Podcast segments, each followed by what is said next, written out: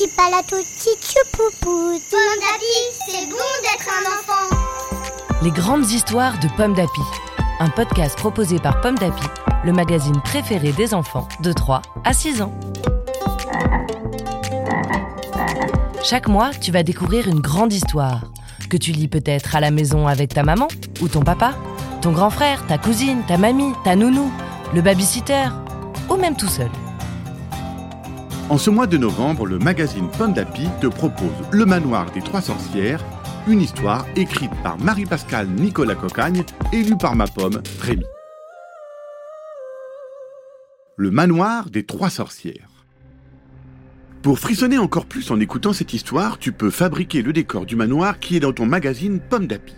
Comme ça, tu pourras te promener avec les trois sorcières et croiser tous leurs invités. Bienvenue chez les trois sorcières parfumettes, de ci de là et qui sait tout. Experte en confection de chapeaux pointus, de balais volants et d'affreuses citrouilles. Si tu n'as pas peur d'entendre les portes grincer, les parquets craquer et les volets claquer, tu vas devoir suivre délicatement le fil de l'araignée pour trouver la clé. Ce soir, les trois sorcières se rendent au bal. Mais elles ont besoin de ton aide pour se préparer. Ne sois pas surpris si tu croises des chauves-souris. Ce manoir en est rempli.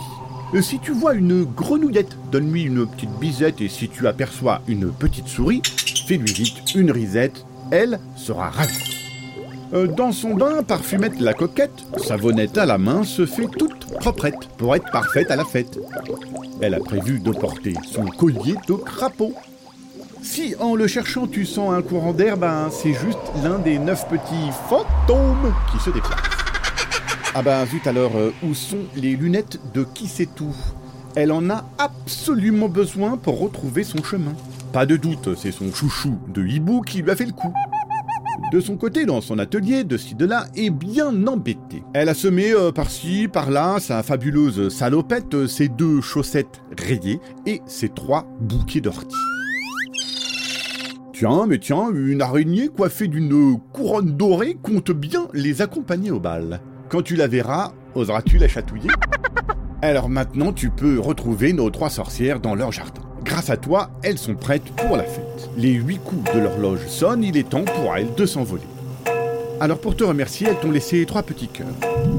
Quoi, quoi? Cinq petites grenouilles chantent l'arrivée de la pleine lune.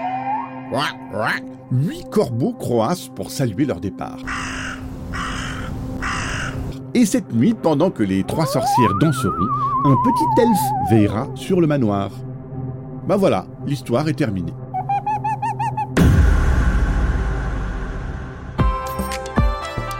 Une histoire écrite par Marie-Pascale Nicolas Cocagne pour le magazine Pomme d'Api numéro 681. Merci d'écouter Pomme d'Api. Rendez-vous le mois prochain pour découvrir une nouvelle grande histoire de Pomme d'Api. Petit palato, petit poupou. Petit palato, petit poupou.